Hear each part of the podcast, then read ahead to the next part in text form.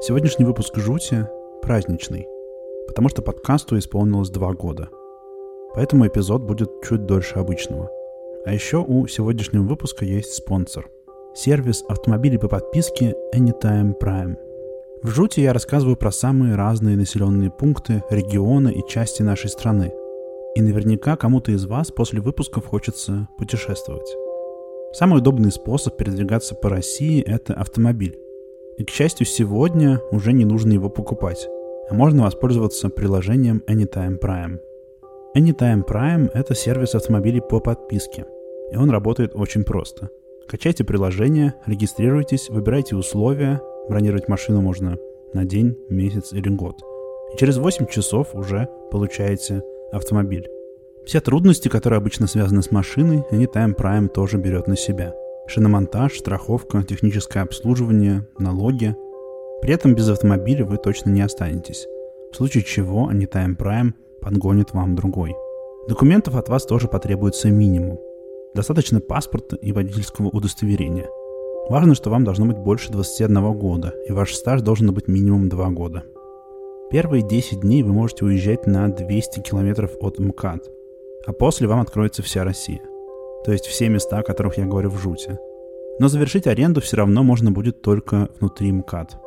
Вместе с этим, если вы возьмете подписку от 30 дней, то зона расширяется автоматически. В автопарке Anytime Prime больше 80 моделей. Можно выбрать сразу две или менять одну модель на другую. В общем, если вы не хотите покупать автомобиль или хотите попробовать классную модель, качайте приложение Anytime Prime. Жуть подкаст про то, какая у нас большая страна. И лично мне, когда я работаю над выпусками, хочется путешествовать. Даже если недалеко. Даже если посмотреть что-нибудь в соседнем районе города или выехать за пределы Москвы.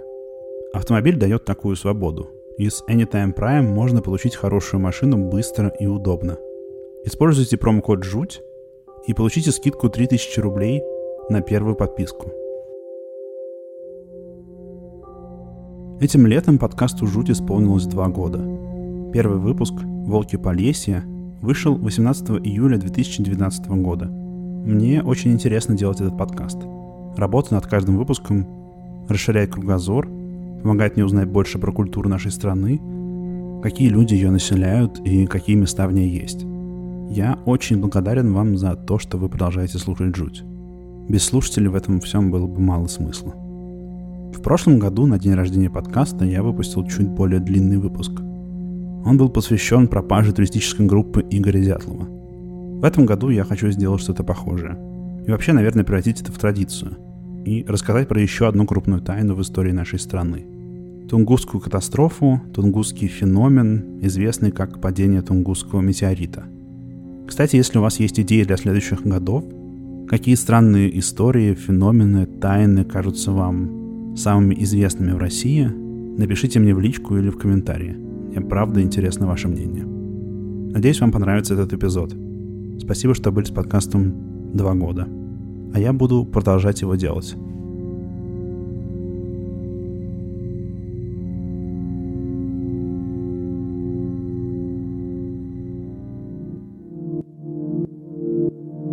Весной 1927 года исследователь Леонид Кулик шел сквозь леса тайги в районе реки Подкаменная Тунгуска, на север, с небольшой группой людей.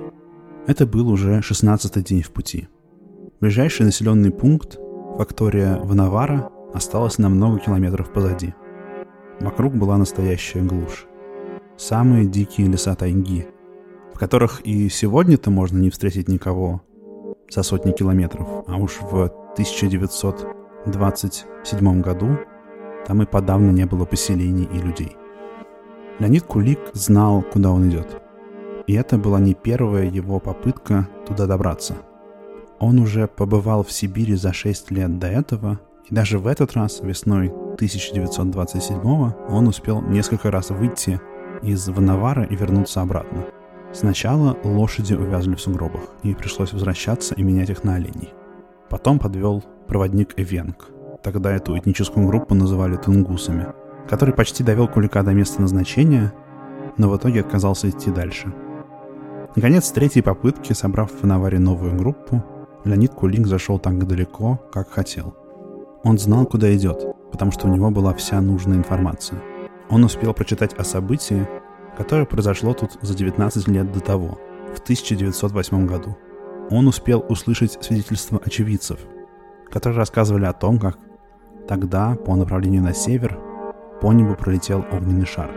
Наконец он знал от местных жителей, эвенков, что на севере, в тайге находится мертвый лес. Место, куда строго запретили ходить шаманы. Но когда он дошел туда, куда шел, то, что он увидел, превзошло все его ожидания. Тайга, не знающая полян тайга, как называл Кулик ее в своих записях, была усеяна поваленными мертвыми деревьями. Лес как будто скосило бритвой. На север, до самого горизонта, лежали сваленные березы и сосны. Путники шли дальше. Поначалу они видели стоящие отдельно деревья. Лысые, без листвы, сучьев, как телеграфные столбы. Идти среди мертвых деревьев было опасно. То и дело, подгнившие у корня, они валились вниз. Потом Кулик со спутниками вошли в район с совсем апокалиптической картиной. Повсюду валялись сосны, ели, лиственницы – Какая-то огромная сила будто расшвыряла деревья в разные стороны. Довольно рано исследователи начали замечать следы огромного пожара. На стоявших деревьях были обгоревшие сучья. То тут, то там виднелись сгоревшие целиком стволы. Кулинг сделал вывод, что тут возник какой-то внезапный, мгновенный жар, который все воспламенил. Площадь со следами ожога занимала несколько десятков километров. А в ее центральной области, как посчитал Кулик, земля сложилась в складки, а еще была испещрена воронками разного диаметра и глубины. Казалось, что тут что-то упало. Леонид Кулик не сомневался. Сюда, в тайгу в районе реки Подкаменная Тунгуска, нужно возвращаться с более масштабной, подготовленной экспедицией. Тайна — это одна из движущих сил человечества. Мы любознательны от природы — нам хочется познавать мир и раскрывать его прошлое, настоящее и будущее. Даже если вы в своей повседневной жизни не сталкиваетесь с какими-то большими тайнами, наверняка есть загадки истории, которые хоть раз занимали ваш ум. Почему народ майя покинул свои крупные города в момент расцвета? Зачем был построен Стоунхендж? Где находится библиотека Ивана Грозного? То, что произошло в начале 20 века в районе реки Подкаменная Тунгуска, такая же тайна. И поэтому к этому событию не пропадает интерес. О нем все еще говорят, выдвигают теории, а в те места все еще ездят люди. В вопросах, на которые пока нет ответа, есть что-то такое, что заставляет человеческий мозг, или душу, если хотите, ныть, зудеть, не находить себе места и стремиться на поиски. Привет, меня зовут Гриша Пророков, и это подкаст «Жуть».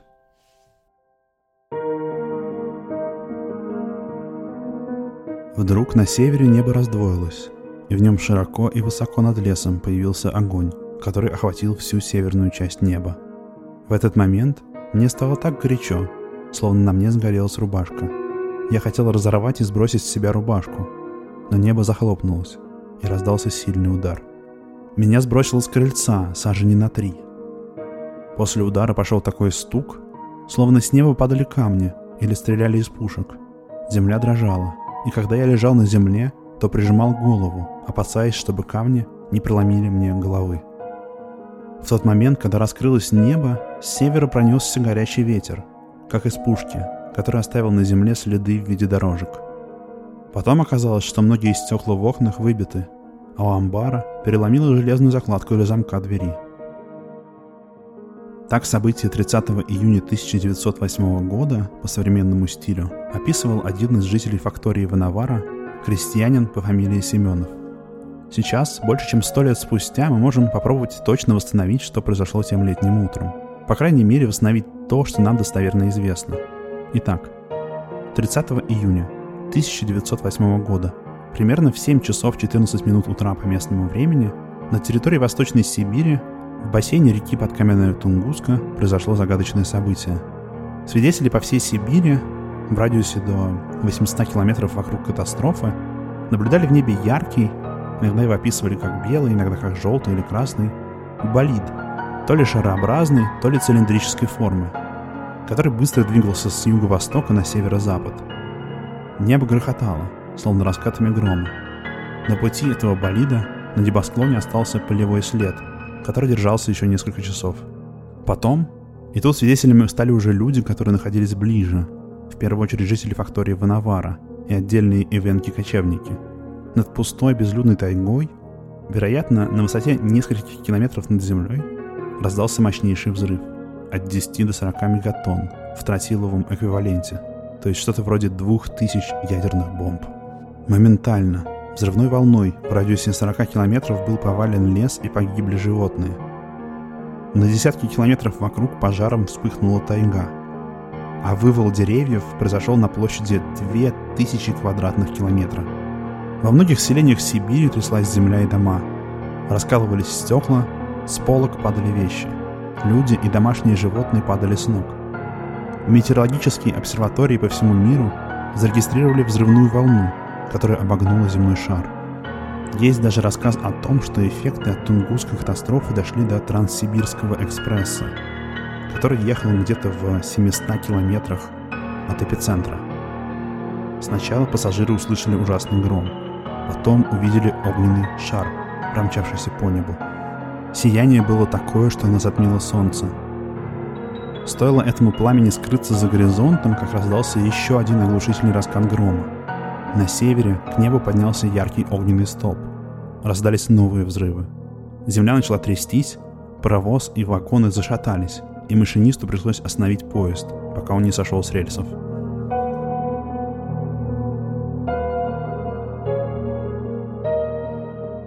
В то время как произошедшее часто называют тунгусским метеоритом, больше подходят слова «тунгусский феномен», «тунгусская катастрофа» или «тунгусское событие».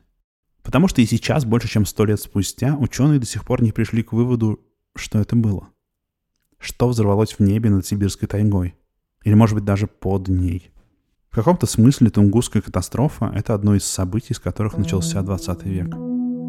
Мир в 1908 году был совсем не таким, каким мы его знаем сейчас. Еще существовала Российская империя, и совсем недавно отгремела Первая русская революция. Еще не случились две мировые войны. Авиастроение, автомобильная промышленность, кино совершали первые робкие шаги. Многие науки, включая астрономию, тоже были развиты не так сильно, как сейчас. Сама идея, что из космоса на Землю может упасть какое-то тело, например, метеорит, была достаточно новой. Одна из примечательных деталей тунгусского события – это то, что его эффекты почувствовали и зарегистрировали на всей планете. И мировые газеты еще довольно долго писали о феноменах, связанных с тем, что произошло в Сибири.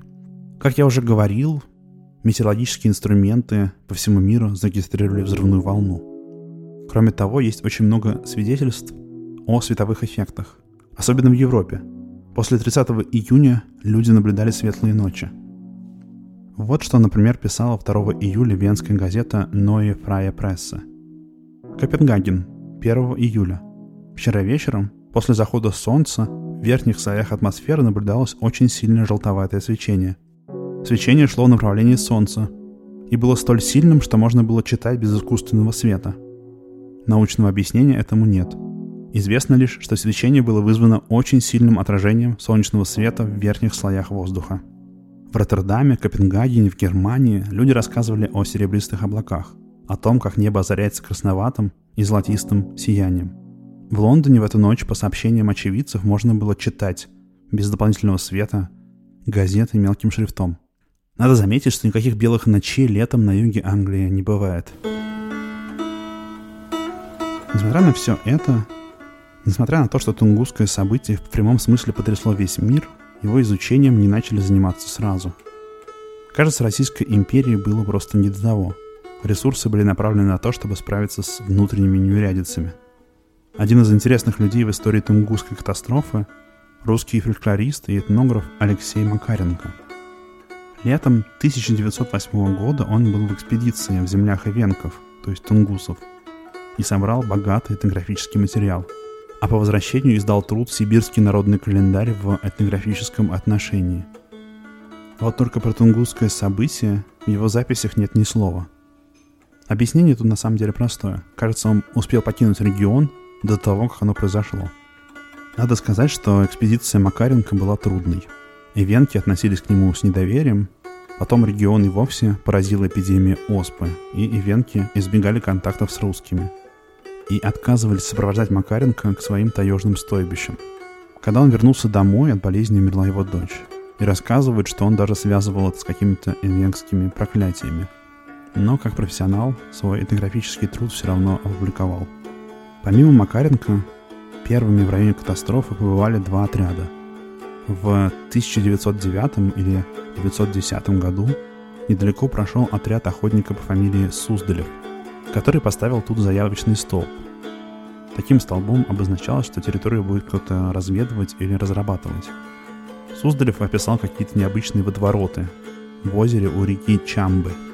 Есть рассказы о том, что местные ивенки-охотники в это время вообще наблюдали странные водные явления. Бьющий из-под земли фонтан воды на южном болоте, появление новых родников в районе реки Чамбы и какую-то жгучую лицо воду. Осенью 1911 года, возвращаясь с работ на реке Нижний Тунгусский, отряд под руководством геодезиста Шишкова натолкнулся на громадный район поваленного леса. Они тоже об этом сообщили.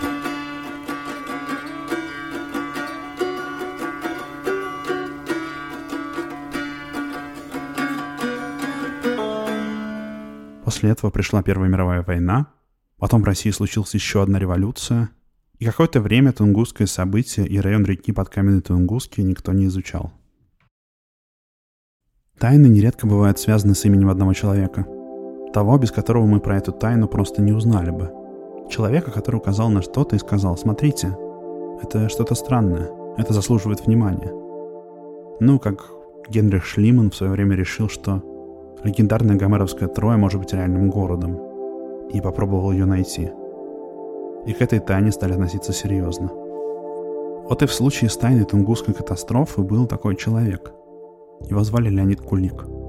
Он был из дворянской семьи, солдатом и ученым. Он закончил Петербургский лесной институт, а потом самостоятельно начал изучать зоологию, ботанику и минералогию и увлекся новшеством в науке, изучением объектов из космоса, метеоритов.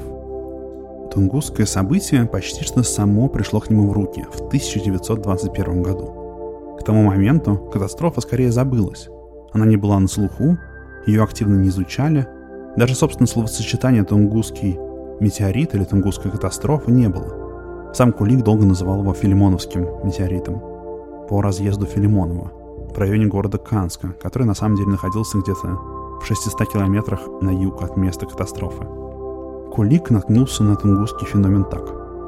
К нему подошел знакомый редактор одного журнала, который простянул ему лист отрывного календаря за 15 июля по старому стилю 1910 года, то есть просто бумажку, и сказал «Посмотрите, ведь нет дыма без огня». И на обратной стороне этой бумажки было перепечатано свидетельство из газеты «Сибирская жизнь». На бумажке были напечатаны недостоверные сведения. Там сообщалось, что метеорит упал в районе города Канска, близ разъезда Филимонова, что он лежит в земле и его видели люди. Но этого было достаточно, чтобы заинтересовать Кулика. Он начал активно изучать феномен, нашел свидетельство 1908 года, быстро сообразил, что к чему, и отправился в Сибирь. Первым делом он устроил подробнейший опрос свидетелей. И это самые близкие по времени к катастрофе свидетельства, которые у нас есть. И понял, что метеорит, а он был убежден, что это метеорит, надо искать в районе Ванавары. То, что произошло дальше, я описал в начале эпизода. В 1927 после долгих прений с чиновниками, ему удалось собрать экспедицию в Навару – и обнаружили там сотни километров поваленного и обгоревшего леса. И потом он еще несколько раз туда возвращался, вплоть до конца 30-х и начала Великой Отечественной войны. В том числе Кулику удалось произвести аэрофотосъемку места катастрофы. Леонид Кулик погиб в фашистском концентрационном лагере для военнопленных, но без него никакого изучения тунгусского феномена не было бы. Возможно, сегодня мы даже не говорили бы об этом событии вообще. Кулик запустил цепную реакцию – Тунгусское событие стало, возможно, самым изучаемым подобным явлением в Советском Союзе, а место предполагаемого взрыва – местом постоянных экспедиций. Сюда ездил геохимик Кирилл Флоренский, сын философа Павла Флоренского. Сюда приезжали космонавты, планетологи, метеорологи, астрономы. но и другие ученые, вплоть до ботаников и психологов.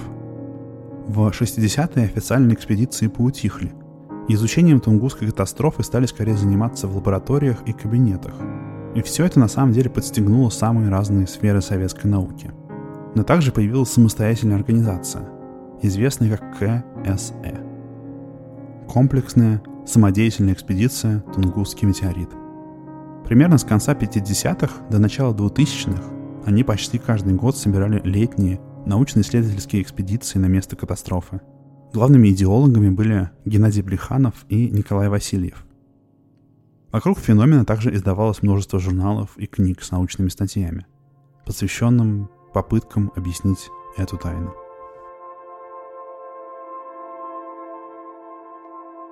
В то время как про регион вокруг реки под каменной Тунгуски принято говорить, что это настоящая глушь, безлюдная тайга, это, конечно, не совсем справедливо. Да, тут до сих пор на сотни километров не стоит крупных городов. Да, тут настоящая дикая природа. Но вообще-то тут живут и сотни лет жили люди. В первую очередь это кочевые северные народы, эвенки и кеты. Я пару раз в этом выпуске уже произнес слово «тунгус», Наверное, надо пояснить, что это просто якутское название эвенков, которое долгое время было принято в русском языке. Но само название эвенков – Эвенкил. Эти народы населяли эти северные земли, Восточную Сибирь, до прихода русских в 17 веке, и тогда их присоединили к России. Собственно, фактория Ванавара – это во многом колониальная постройка, торговое поселение, которое было удобно русским купцам. А многие венки продолжали жить во временных, сезонных стойбищах. О том, как ивенки восприняли события 30 июня 1908 года, говорить трудно. Как помните, Алексей Макаренко, занимавшийся их этнографией, не успел собрать свидетельства очевидцев. И все, что нам известно, пропущено через некоторую европейскую, или, по крайней мере, русскую призму восприятия. Традиционный шаманизм эвенков чутко связан с природой – и к тунгусскому событию, как к значительному природному явлению, они отнеслись очень серьезно. Люди наблюдали и слышали взрыв, они падали на землю. Известно, что в нескольких стадах погибли сотни оленей. Рассказывают, что ивенки связали произошедшее с богом или духом Агды, олицетворением грома и молнии. Это дух, которого иногда представляют в виде небесного старика, который высекает огонь и летят искренние молнии, а иногда в виде многоликого пляшущего существа с медвежьей головой, человеческим телом и крыльями орла. Также говорят, что зона катастроф была объявлена запретной, и шаманы не разрешали ходить туда людям. Помимо ивенков в этом регионе живет более малочисленный народ – кеты. В советские времена их изучал этнограф Севьян Вайнштейн, который в том числе собирал их свидетельства про тунгусский феномен, но опубликовал их лишь в начале 2000-х. Например, он записал свидетельство кета под русским именем Илья Тыганов – который рассказал, что за одну или две ночи до взрыва небо было необычайно светлым и ярким. Что-то подобное, кстати, что небо светилось еще до события, рассказывали другие люди, причем не только в России. Таганов подчеркнул, что это было не северное сияние, потому что северное сияние подсвечивает часть неба, а тут небо светилось целиком. Брат Таганова, шаман, провел ритуал, чтобы защититься от беды, и говорил, что виноваты в беде духи подземного мира – это интересная деталь, потому что у кетов, как у многих северных народов, мир делится на три части. Нижнюю, среднюю и верхнюю. Мы, люди, живем в средней части, а нижнюю населяют злые духи.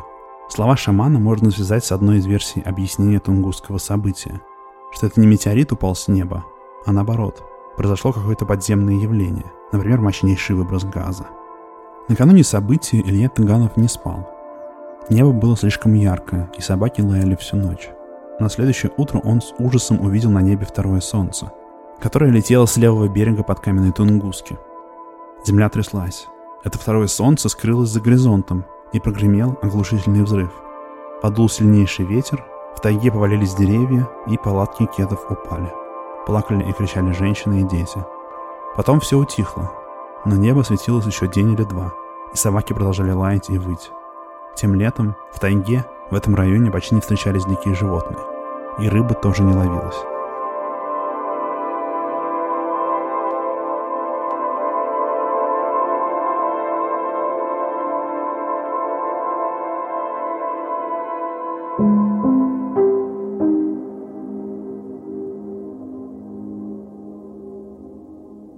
Тунгусский метеорит до сих пор не признан метеоритом по той причине, что завод уже сто лет поисков, а столько прошло с первой разведки Леонида Кулика. Не было найдено никаких остатков космического тела. Когда на Землю падает метеорит, да тем более такого размера, чтобы вызвать взрыв такой мощи, который прогремел над Восточной Сибирью, после него можно найти хоть что-то. Или основную часть целиком, лежащую в кратере, или осколки, насыщенные, например, металлами, которые встречаются в космосе. Тунгусская катастрофа не оставила ничего. Человек стремится найти объяснение тайне. Дать ответ на вопрос. И поэтому довольно быстро, уже в советские времена, вокруг Тунгусской катастрофы стали выдвигаться самые разные гипотезы. Самая простая заключается в том, что в небе тогда взорвался не метеорит, а ледяная комета. И поэтому от нее не осталось осколков. Но ученые опровергают и эту гипотезу. Ведь от кометы остались бы следы падения ее частей, а их там тоже нет. Вторая мировая война принесла человечеству атомную бомбу. Самое страшное и разрушительное оружие, созданное нами на сегодняшний день.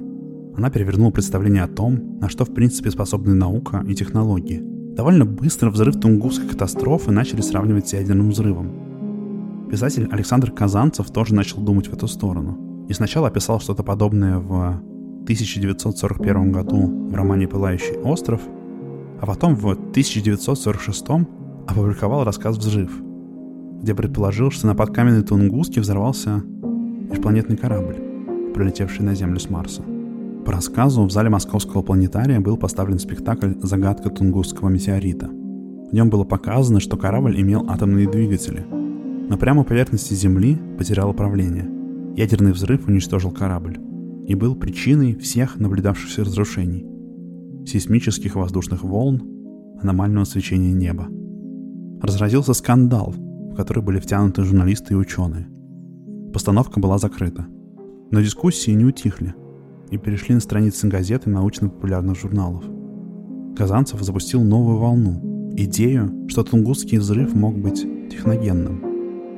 Он не был единственным, кто допускал, что в Сибири могло произойти кораблекрушение НЛО – Геофизик Алексей Золотов, например, тоже считал, что взрыв был ядерным, и на Землю прилетел космический корабль. Рассказывает, что к такой версии даже достаточно серьезно относился академик Сергей Королев, конструктор первых спутников и ракет. В 1960 году он отправил на место катастрофы экспедицию, надеясь найти фрагменты взорвавшегося корабля и исследовать их.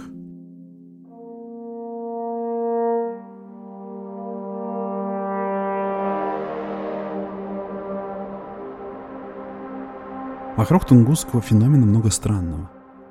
Чем больше советских экспедиций отправлялось на место катастрофы, чем внимательнее ученые изучали все, связанное со взрывом, тем больше странных деталей обнаруживалось.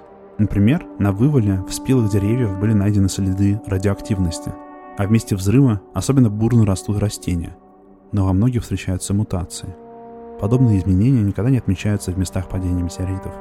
Есть свидетельства о термолюминесценции пород – собранных на месте катастрофы. То есть они светятся при нагревании. В радиусе около 30 километров произошло частичное перемагничивание почвы. Всего этого тоже не бывает при падениях обычных метеоритов. Участок с поваленными деревьями имеет форму бабочки.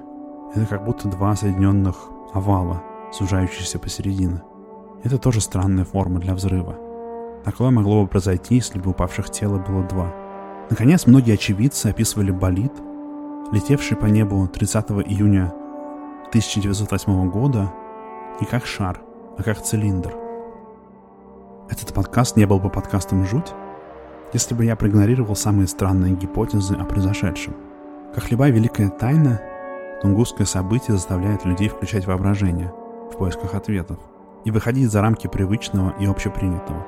Например, в 1973 году два сотрудника Техасского университета Предположили, что Тунгусский метеорит был маленькой черной дырой, массой, сравнимой с массой астероида. Она столкнулась с Землей в Сибири, прошла ее насквозь и вышла в Атлантическом океане.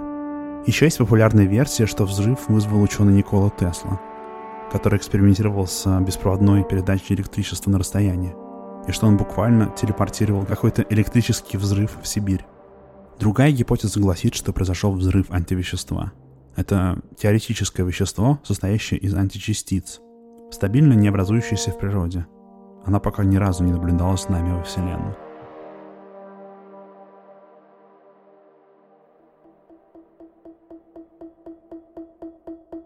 Еще одно свойство больших тайн — они притягивают совсем уж чудаков, совсем из ряда вон выходящие истории и вещи, граничащие с бредом. В жути я всегда стараюсь рассказывать все нейтрально, настолько близко к фактам, насколько это возможно при разговорах о странном и необъяснимом. Я игнорирую совсем уж дикие вещи. Ну, скажем, когда снежного человека пытаются связать с НЛО. Или история о полтергейсте соединяют с путешествиями во времени. Думаю, вы представляете, о чем я. Но в случае с тунгусским событием, мне кажется важным отдать несколько минут и таким вещам тоже. Потому что они помогают лучше понять масштаб этого события.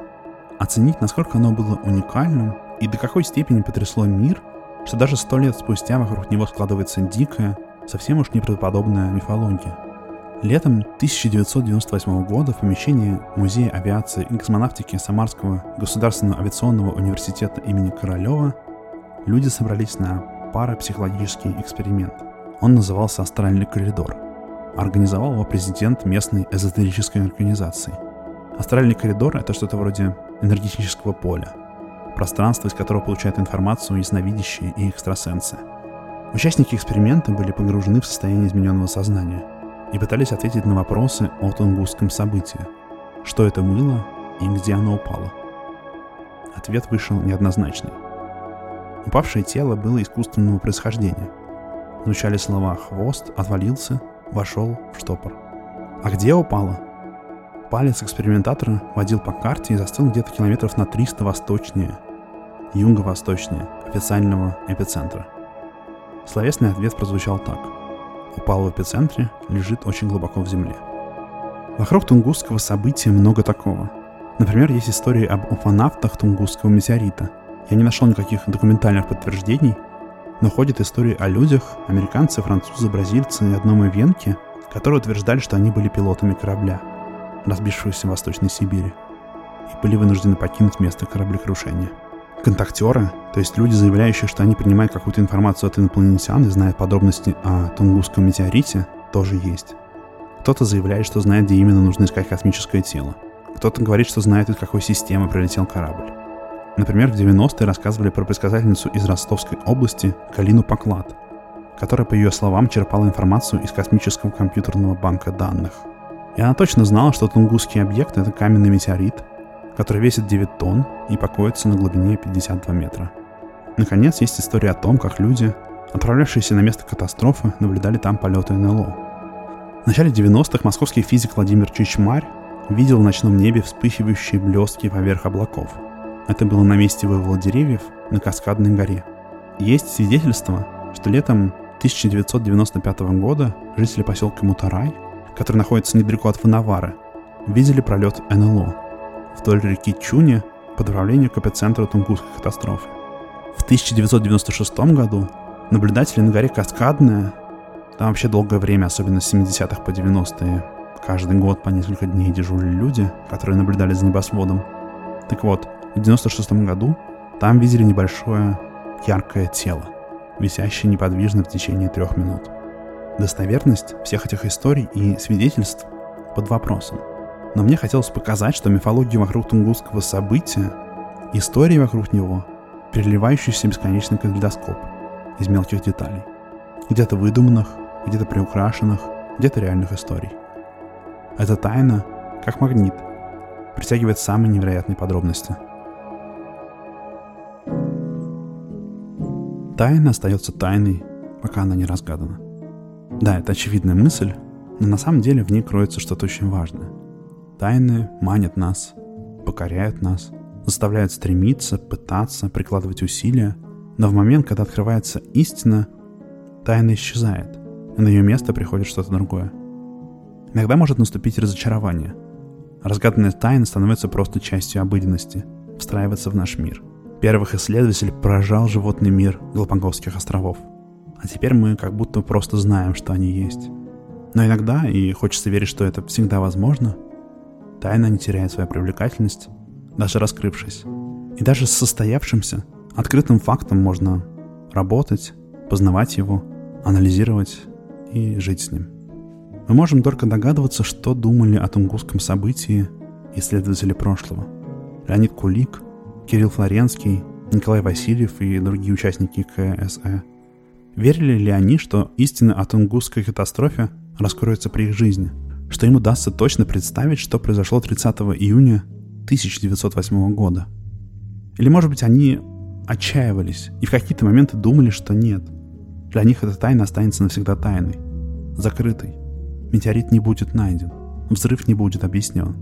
Или, хочется надеяться, они понимали, что это тайна, над которой работают все вместе. Поколение за поколением. Ученый за ученым. Прокладывают дорогу для будущих людей.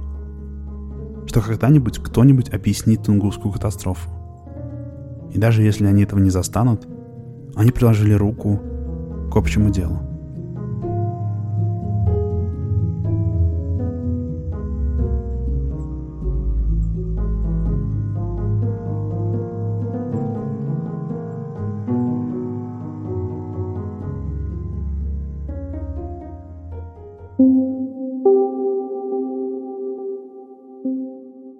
2000-х годах группа итальянских геологов выдвинула гипотезу о том, что кратером Тунгусского метеорита может быть озеро Чеко, которое находится всего в 8 километрах от общепринятого эпицентра взрыва.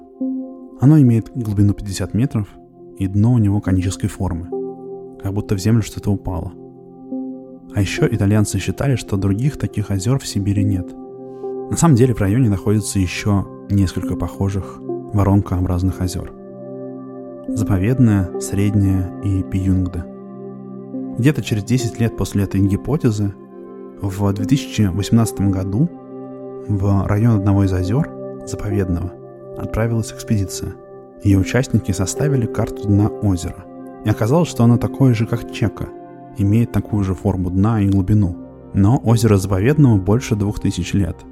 То есть оно, все-таки, видимо, как озеро Чека, не подходит на роль кратера метеорита – но в ходе экспедиции ученые сделали еще одну вещь. Собрали с дна заповедного озера пробы отложений. И вот тут прозвучало эхо Тунгусской катастрофы. На глубине 16 сантиметров обнаружилось содержание германия, иризия, хрома, молибдена, редкоземельных металлов, которых в этих краях никогда не было, некоторые из которых формируются только в космосе – в условиях невесомости. Спасибо, что послушали. Меня зовут Гриша Пророков, этот подкаст называется «Жуть». Не забудьте использовать промокод «Жуть» в приложении Anytime Prime. Если вы слушаете подкаст там, где можно ставить оценки, например, в подкастах Apple, я буду очень благодарен, если вы поставите мне оценку и напишите отзыв. Я всегда их читаю, это всегда очень приятно, тем более сейчас, когда подкасту исполнилось два года – если хотите финансово помочь мне и тому, что я делаю, можете сделать это при помощи Patreon. Заходите на patreon.com slash Там я публикую небольшую подборку дополнительных материалов. В основном текстов, иногда фото и видео к выпускам жути. До встречи.